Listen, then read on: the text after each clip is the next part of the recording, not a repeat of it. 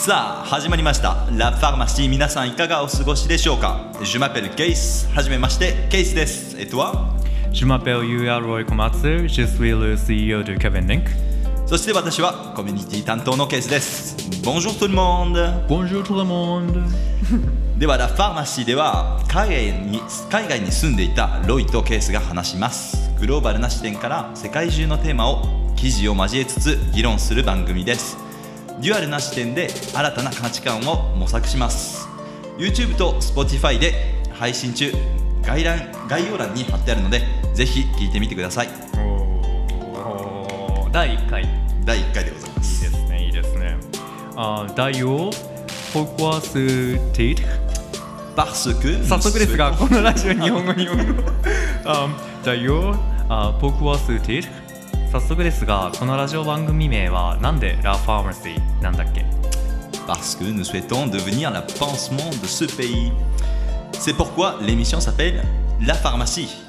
これフランス語で薬局って意味なんです 私たちは世界の絆創膏になるべくこのラジオを皆様にお届けできたら嬉しく思いますいいですね、いいですね。では本日のテーマをはい。お願いしますさて、えー本日のテーマはフェアネスです今回参考にさせていただいた記事は山口真由さんの「日本の平等アメリカのフェアネスハーバード留学期ボリューム4」を参考にさせていただきました、えーということで日本の平等アメリカのフェアネスという記事ですね。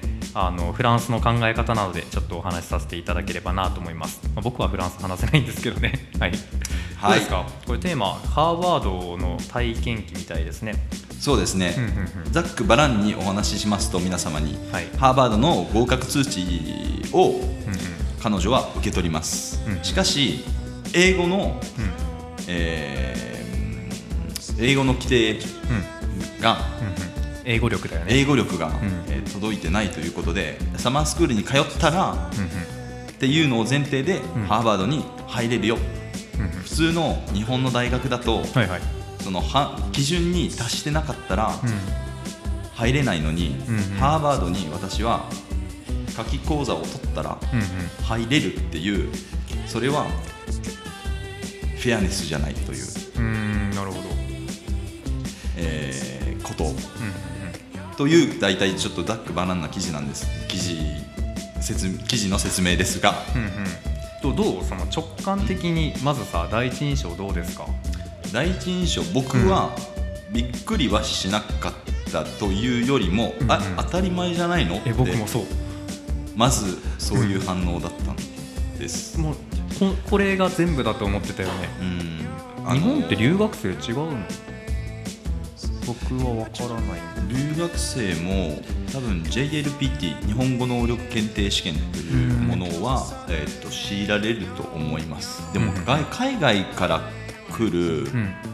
留学生は日本のルールに従ってるので。多分こういう最低限の基準を満たしてないとっていうのはあるかもしれないですね、うんなるほどね。でも分かる。うん。なんか僕個人的にはいいと思うんだよね。語学力だって大学ってさ学力を調べる場所なわけじゃない。うんうんで語学力っていうのは本当はそれにこう含まれるべきじゃないもんね。なんかちょっと有名な話で、うんうんうん。あのソフトバンクの孫正義社長さんが、彼が大学生の頃に、ん。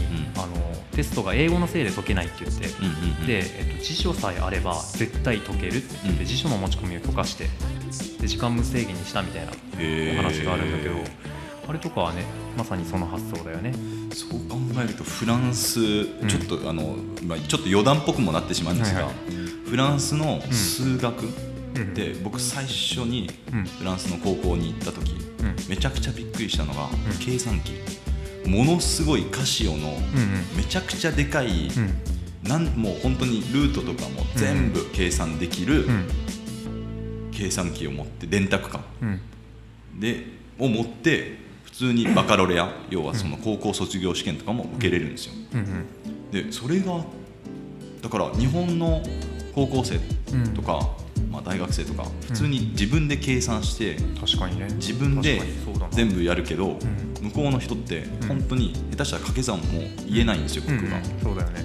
でもそんなの覚えるの意味ねえじゃん。うん。あのだって普通にそのじ人生の中にはいつでも計算機があるんだからっていう解釈、アインシュタインは光の速度を覚えてなかったっていうもんね死ぬまで。なんで計算したら分かることをわざわざやるんですかみたいな。おすいませんちょっとフェアネスと離れてしまったんですが、ほど、うん、なるほど。まず平等とフェアネスってどう違うんでしょうね。平等とフェアネス。うん。イコールとフェアの違いだよね。うんうんうんうん僕の解釈ね。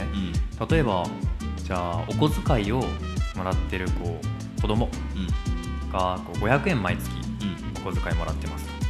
で映画を見に行く時に、うん。まあ、3000円払うんだったら見れないじゃん。チケットが3000円だと、うんっていう時に例えばじゃあ大人はもうちょっとこうお金を稼いでるから、うん。じゃあ大人は3000円。子供は大人の収入に占めるチケット代に換算して、例えばじゃあそうですねそのなんかその500円のお小遣いのうちの10円で見れる、うん僕これフェアだと思うのよ、うんうんうん、イコールっていうのは2人とも3000円払いなさい。これがイコールだと思ってて。例えばよく風刺画であるけど壁があるあってね3人ぐらい身長が違う人がこう見ようとするんだけどやっぱ身長高い人は立っただけで見れてて、うんこう他の人は見れないと。でその人たちが見えるようにそのなんていうんですか脚立というかさ、うん。その高さを出すんだよね、うんうんでその台の上に立ったらみんな見えるっていう。これはフェア。でイコールではないよね。だって1人はただ地面に立ってて、もう1人は中くらいの脚立、うん。もう1人はめちゃくちゃ高い脚立うんうん。に立って見てるわけだから。だから僕はこうイコールとフェアっていうのはそういう違いがあるっていうふうにいつも考えてます。でイコールである必要はないけどフェアである必要はあるとは思ってるかな、もうちょっと膨らますと例えば教育？でこう例えばよ世界にはさなかなかこう、うん、そうだね。教育機会が平等にはなってないと思うんで、受けれる人もいれば受けれない人もいると思ってて。うん。じゃあそれをみんな受けれるようにフェアに機会を作っていきましょうっていうのは僕は好きなものの考え方。うーん。いやこれでも深いな。フェアネスと平等。確かに平等って最近特にうん。あの、まあ、LGBTQ ハテナとか、うんあの平等をと唱える。うんうん。でも確かにここには人間一人一人違うからそのフェアネスっていうものが生まれてくる。僕一つあのその個人個人の考えっていうのでうん。一つあの体験したことで。はいはい。僕の友達がうん。日本からあの旅行に来たんですね。フランスに？フランスに。うんパリに。でまあ本当に2日間ぐらいしかなくて。うん。でルーブル美術館にうん。大体ほん本当に夕方ぐらいに連れて行くと、うん。もう訪問客が全くいなくなって結構ゆっ閉めるまでにも結構大きいから2時間ぐらいかかるんですよ。おおすごいな締めに時間。だから2時間あれば、うん。まあ、重要点絞ってパッパッパってゆっくりあの、まあ、2時間もあるから結構見れるあの時間帯。それが大体18時ぐらいからなんですよ。うんうん。で締めに入ってもう閉め閉まっても8時ぐらいなんですよ結局。うんうん。なのでゆっくり見れるからいろんなところ2日間しかないからいろんなところ回って一番最後にルーブル美術館で締めようって自分で計画して、うん。その友達とと一緒に回って最後のルーブル美術館着きました。はい。18時。うそしたらチケット売り場がん。実はし17時半で閉まってたんですよ。うんああなるほど。うわやってしまったと思って、うん。かわいそうなことしてしまった。本当に申し訳ないってうん。めちゃくちゃ謝ったんですけど、うんもう全然大丈夫だよ。もうこの2日間一生懸命回ってくれたし全部組んでくれたし大丈夫大丈夫って。それでもなんかめちゃくちゃ自分のせいだなパリ来たのにルーブル美術館見れないなんてありえないと思って。あのルーブル美術館っていろんな翼があるんですけど、ん。翼その入り口ゲート。があって、でそのあの人気のゲートのところまで行くと、まあ、セキュリティの方がいるんですね。うんうんその方に僕一生懸命すいません本当に日本の大の友達が今来てて、ルーブル美術館見せたかったけど、こうこうこうで閉まってて、うんうん。でもう本当30分遅れで申し訳ないんですけどなんかどうにかなりませんかねみたいな。うん。で説明したら、うん。そのお兄さん僕を見て首こうやって入れみたいな感じで。で手招きしてた。くれて。よくやったぞ兄さん。入れて入入れたんですよ。いい話。それって、うん。まあ、彼が要はどその独自で考えて、うん。彼が僕のこの思いを聞いてくれて。うん。でえー、と僕たちをこうやって入れてくれた、うん。でも個人のやっぱり見解っうん。ていうのもそのやっぱりフレキシビリティがあるから、うん考えに柔軟になってる、うん。国？そうだね。とかやっぱり自分できちんと考えるものを考えることができる。日本だと多分規律にしっかり従わないといけないっていう文化うんうん。があるのでもちろん秩序はもちろん整ってるしすごくそこでいいところもあるけどうん。うん柔軟性に欠ける。うんうんから日本の大学ではこの山口さんは入れなかったかもしれない。でもハーバードには入れた。うん。そこにやっぱりフェアネスっていうものがうんついてきますよね。なので個人の力っていうのもあるけど個人個人の力っていうのもフェアネスにつながるのかな。うんなるほど。そうね。さっきのそのルーブルの例え話とかだとやっぱ日本から来てる人とフランスのパリに住んでる人だと入れるチャンスの数が違うもんね、うん、移動時間も違うわけじゃん。うんだからそれをこう考慮してフェアに扱ってくれたのかもしれないよね。例えば家から徒歩10分の距離にルーブルがあって、うん。今日間に合いませんでしたっていう人と飛行機でね太平洋太平洋から太平洋行って乗り換えて多分インチョンとかで乗り換えするのかな、でもそのインチョンに乗り換えてでこうこのオランダに行ってでパリ行ってみたいな、まあ、全然違うもんね。そうね。目的が大事なんじゃないかな。その なんだろう。さっきケースがほらあの秩序を保てるっていうふうに言ってたけど秩序を保たなきゃいけないこう状況うん。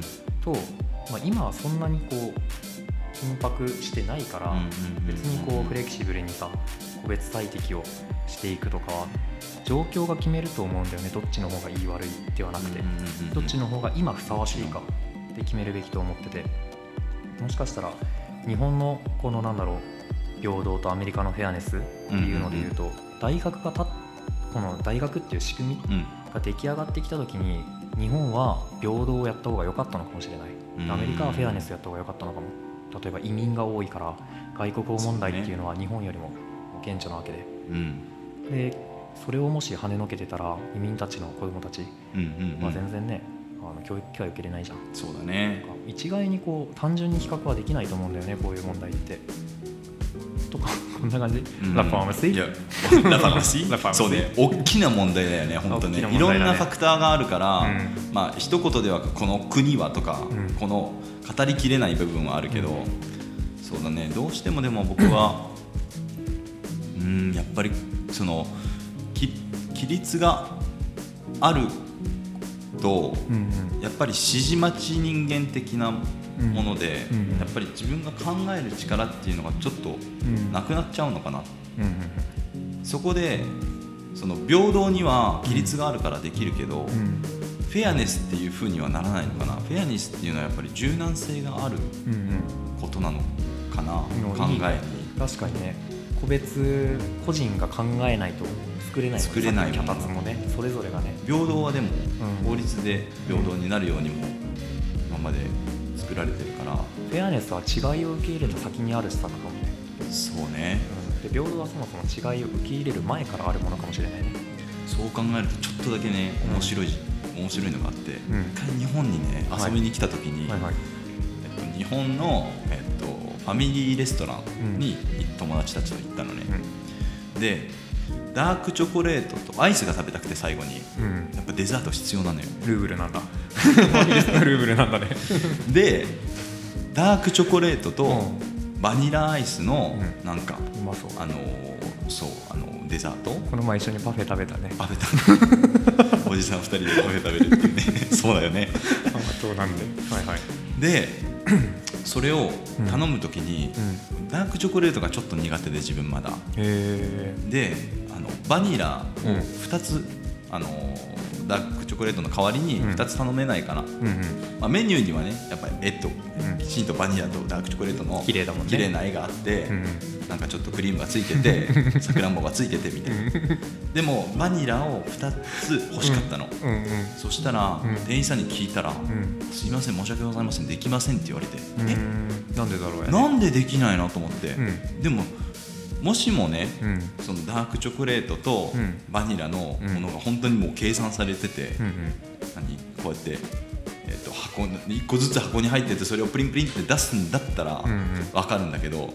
明らかに来たものがさ、ん。絶対に自分であの作った、あの ものなのよね。うんうん。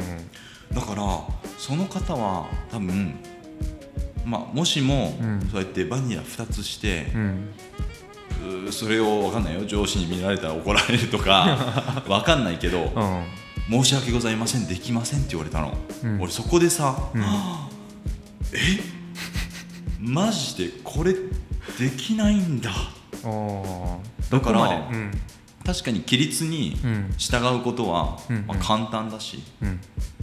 まあ、それでこういうこうこういう規律なのでできませんっていうのは分かるけどううん。そのフレキシビリティはまないよね。そこには。その柔軟ではないよな。なんかどこまで、うん、先を見てできませんって言ったかが重要だと思ってて、うん。今の話は例えばこうじゃあみんなさ、うん。まず第一段階。うん。バニラの方が好きなんだっけ？バニラ。の方が好きじゃあみんなもうバニラ2つって言ったとするじゃん、ん。OK ですって言ったらさ OK っすって言ったらバニラだけなくなっちゃうじゃん、うん。で写真を見てさバニラとチョコ両方来ると思ってる人は悲しいじゃん。うんうんうん。っていうのが第一段階で。でそこでもう一回考えればいい話だもんね、まあみんなバニラ欲しいならバニラ多めにすりゃいいんじゃない、うん。なんかこの変更がさ2回伴うよね、うん。そしたら、うん。まずはバニラとチョコを作るという第一の変更、うんうんでみんながバニラ欲しがるんだったらいいですよって言ってバニラだけなくなってってバニラを多くするという変更、うんうんうん。まあこうフェアネスってやったのはやっぱりこう変更とかを前提とするからそうだね。柔軟なのは、うん。確かにさっきケースが言った通りみんなが考えるっていうのは超重要かもね。アイスクリームとルーブル。なんてフレンチななんてフレンチななんてフレンチなんでしょう。うではえーっと。そんな我々甘党の我々に。そうなんです嬉しい本日のうんうん。和菓子というコーナーを用いております。なんで和菓子なの？なんで和菓子かと言いますとはいはい。私実はあの和菓子屋風紀うん。というですね福岡の名店ですね。和菓子屋さんの、うん。えーっとせがれです。せがれ。そうなんです。はいはい。で今日お持ちしたお菓子はですねうん。夏風紀のはい。水羊羹、うわーうまそういただきます。こちら。はいいいね。わあ美しい。わあいい匂いする。桜餅とかで使ううん葉っぱ、じゃあいただきます。OK っすオッケーいただきます。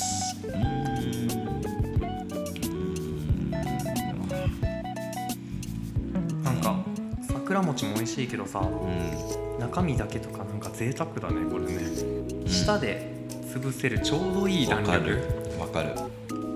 いやでもみんな甘党じゃない？結構割となんか割とうん。ね。うちのエンジニアの方とかもね送ってるよねよくね。配給とかいろいろ。食べてる食べてる。しかも配給してくれる。そう配給してくれる。ありがたいうん。美味しい美味しい。あそうそう。今日はですね、うん。えっ後半から聞き始めた方もいらっしゃるかなと思うんですが、はいはい。えっと、今日のテーマはですねえー日本の平等アメリカのフェアネス。で参考にさせていただいた記事がえー山口真由さんの「ハーバード留学期ボリューム4こちらをですね読んで今話させていただいている途中です。前半はルーブル美術館とチョコレートアイス。ルーブルとチョコレートってなんかねもうなんかあれだよね本当に、うん。ルーブルと館行ったことあります？行きました行きました。おおあのレオナルド・ダ・ヴィンチ？いやっていうのをそこで一人でやってた。そもそもイタリア人。そうそう。いやあのダ・ヴィンチコードっていう映画でさ。ああはいはいはいはいはい。ありましたね。あれも締めはねルーブル美術館に戻ってて。そうそうそうそうそう。ケースかな。でもあれあのなんか撮影してる場所とかも、うんうん実はあのこうあのなんだろう。ロータリうん中だったり、まあ、結構 CG が、うん。うんあの使われてるので、うん。結構ない場所がの方が多かったっていう、へえそうそうそうそうそう。そこまでわからんかったな。そうなのですそうなのです、なんかあれですかそのケースも高校生の頃にうん。フランスに行かれたんだよね、ですね。あの私は高校の時に、ん。そうですフランスにのディジョンというブルゴーニュ地方、うん。えー、とマスタードで有名なうん。よくマスタードにディジョンマスタードって書いてたりするんですよ、まあ、日本のからしとはまたちょっと違ってはいはい。ちょっと洋風なディジョンマスタード今度注意して見てみてください。それこそ外国人いなかったんじゃない全然。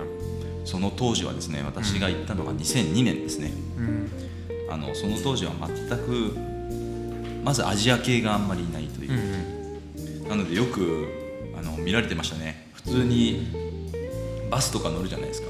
うん。でなんか遠足かなんかで小学校1年生ぐらいの子たちがわーって一回入ってきた時があって、うん。みんなにあの指さされるっていう。すごい。指さされる。そのぐらい珍しかったですね、マジエイリアンじゃ本当の意味で外国人の意味でね。そうそうそうあの当時はもう本当にハリウッドスターのような気分でしたよ。 Englishman in New York。そう本当にまさにまさに。 Japanese イッチション Englishman in New York。まさにそうです。なるほどそれこそさその fairness のおかげで助かった経験とかもあるんじゃない？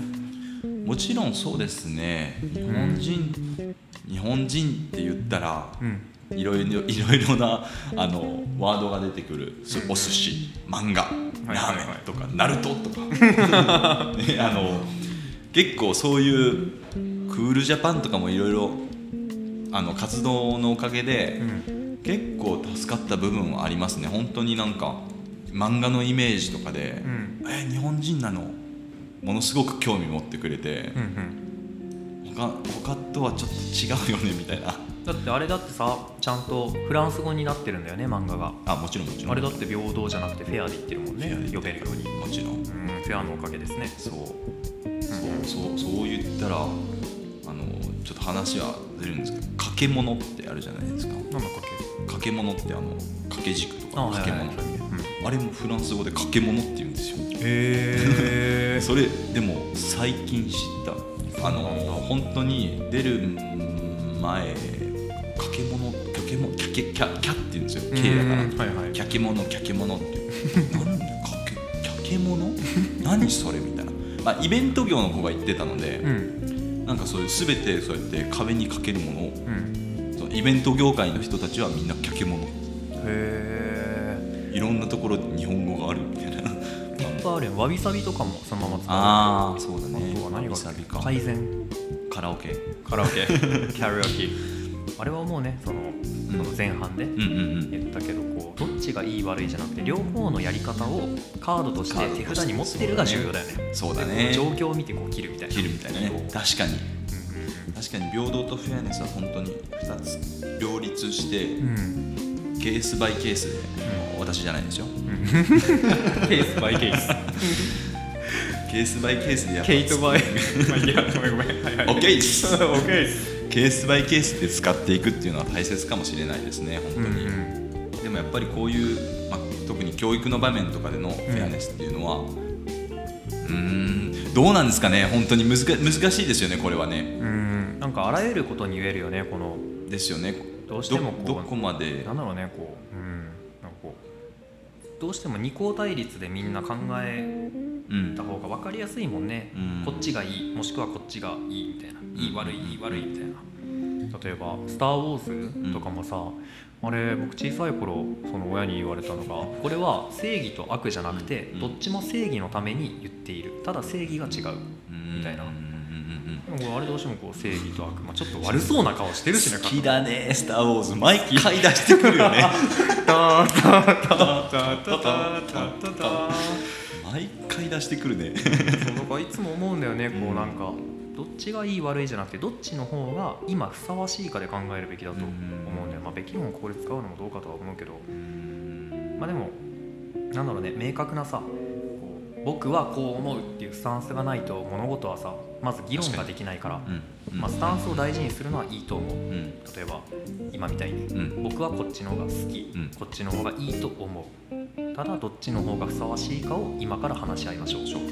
その先にこうベターな世界はあるんだろうね。そうね。みんなで合意を取って、うん。なかなかでも、うん、やっぱりそのそこまで分かるまでの、やっぱりその教育だったりとか、ん。そのいろんな体験だったりとかっていうのをうん。含めた上でやっぱり議論ってさ成り立つわけじゃん、うん。そうだね。そこがね難しいよね。10人人間最近あの自分の好きなワードで人間10人トイロっていうのが あって。いいね。なかなかね分かり、分かり合えない、うん。えー特にこういう平等だったりフェアネスだったりそれこそあのこの前話したブラック・ライブズ・マターとか。うんあるね。やっぱりあの黒人じゃなかったらうん。絶対に分かれない分からないんだからう、ん。絶対に分かってもらえないから、うん。お前らがこのグループに入ってもん。分からないんだろっていう方もいるしう、んみんな平等だからあれは分かれるよねだけど分かれるよねいつもねあれは。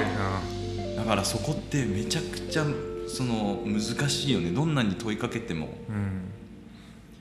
だからもう慣れないし、うん自分はね無理だよね。アジア人だから。うん。しょうがない。それはもう事実として違う。そう。だからねそこの見解っていうのもなかなか難しいなっていう、うん。まあ本当はさ共感し合えるのがベストじゃん。でもそれが難しくてもさお互い理解はし合えると思ってて。理解し合った上でフェアにうん。議論をしてうん。平等なルールに落とし込むのが一番いいと思うんだよね。僕は、そうね。うん、みんなで話し合って分かるとリンゴが好き分かる。みかんが好き分かる。メロンが好き分かる。で今回はあの300円しかないからどれにしようかって言ってうん。で、まあ、みんなで答えを出したっていう。だからやっぱりその物事を決める間に自分が入れたかどうかってすごい重要だと思うんだよ。決定されるまで、っうん、そうね。そうね。ていうのをいつも思うから、まあ、さっきのチョコレートアイスもさみんなで話し合えばいいよね。チョコがいい人はーい。バニラがいい人、みたいな、ね考えさせられるものがあるな。なんか話しててやっぱり、ん。フェアネスと平等ってやっぱり自分の、うん。自分もそのぎ、ね、きちんと語らせてもらえるならいいけどうん、それこそあの本当にあ語らせてもらうってこう参加するって意味参加する。でも参加できる権利をもうもらえない時って、うん。もうその時点でフェアネスはなくなるわけじゃん、うん。でもそういうのってやっぱり多々あるからな。そういうシチュエーションだったり議題だったりそれこそフェミニズムでうん。あのものすごくフェミニズムに、うん。あの関心を持ってて、うんうん。でも一回言われたことがあってうん。あなたは女性じゃないからうん。わからない、うん。えー、丸。だからもうそれって、ね、覆しようがないしだから議題にも入れてもらえない自分の意見も聞いてもらえないうんうん。丸みたいな,、なんかそういう時ってなんか、うん。まあわまわかるけどね。わかるわかるし。そしたら僕たちは永久に犬の幸せは考えれないよね、うんそうだね。うん、犬も人間の幸せを考えれない。そう猫の幸せも考えれない、確かに。うん。その違うからといってうん。歩み寄る姿勢をはねのけていたらじゃあもうセグリゲーション分けて暮らすしかないよね。そうね。そうだねその犬と猫と人間は一緒だみたいなそれは無理な話で、うんうんうん。うん、だからその違うからさ明確にうんうんうんただ問題はそこから先のアプローチだと思うんだよね。うん今のいいね。今のいいねでもね。そうっすか。いやそう今のすごくいいいいと思います。うんそっか。今度ちょっと、うん。あの僕の友達で、うんものすごい思想のあのフランス人で、うん。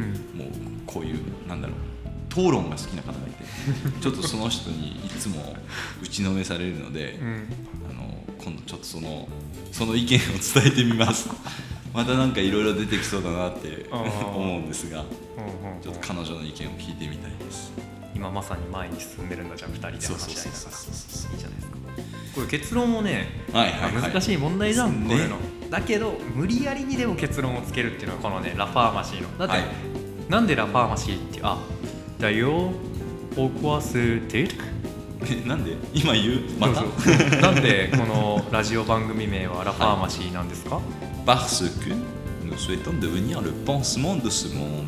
C'est pourquoi l'émission s'appelle La Pharmacie. うんこれフランス語で薬局って意味なんです。なので私たちは世界の絆創膏になる。はいそこはい。貼らなきゃいけないんですよバイオ走行は。確かに。確かに貼どんないといけがいいかわかんない。ですねとりあえず貼らなきゃいけない。とりあえず貼りましょう。だから結論をつけてみませんか？お願いします。はい。あ僕僕僕僕言く これね一応ね巨匠巨匠天の声があるんだけどここのああはいはいはい。有名な。そうそう。から聞こえる声だとじゃあそろそろ無理やりにでも結論をつけますか。オッケーっす。ダサこれしたかった？いやだ結論結論どうしようか？結論これ天の声に聞くっていうのは？天の声天の声。あそこであの羊羹食ってリラックスしてるから。そうだな。なんかさっきのよくない？あのなんかこうどっちがいい悪いじゃなくて、ね。手札に持っとく両方。いつでも対応できるように。でこうみんなで話し合ってその状態まで持っていくっていうのも大切だよね自分で。ね。